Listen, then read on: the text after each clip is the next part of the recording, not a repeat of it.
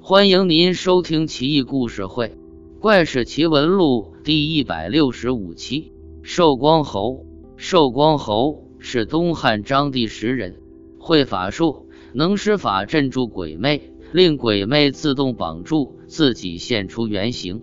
本县有一个女人得了怪病，寿光侯一看就是被鬼魅附体，于是施展法术，一条大蛇忽然出现。身长数丈，死在门外，那女人的病也就好了。又有一株大树，日久年深，修炼成妖怪，人只要沾边就死，鸟飞过即亡。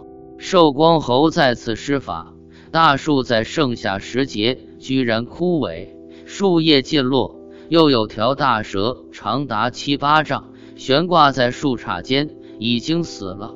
也不知到底是树成精还是蛇成精，反正寿光侯他老人家专跟蛇过不去。汉章帝听到寿光侯大名，请他入宫，说道：“宫殿外有妖怪，夜半时分，经常有几个披头散发、身穿红衣服的妖怪出现，手持火把，一蹦一跳，煞是吓人。不知道你有办法治吗？”寿光侯很自信地说：“当然了，我可是专业人士。皇宫里的妖怪都是小角色。”汉章帝也不知想考验寿光侯，还是想恶作剧。总之，找了三个人半夜扮鬼玩。寿光侯施法，三人顿时倒地，不能动弹。令人一看，已经断气了。汉章帝惊呼：“哎呀，这下是闹大了！”这三人是我派来假扮试试您手段的，您可千万别介意啊！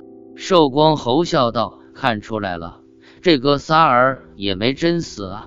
皇帝一看那三人居然缓过劲来，不禁长舒了一口气。汉章帝也算得上有些作为的皇帝，可惜死得早，三十一岁就驾崩了，不知跟恶作剧有没有关系。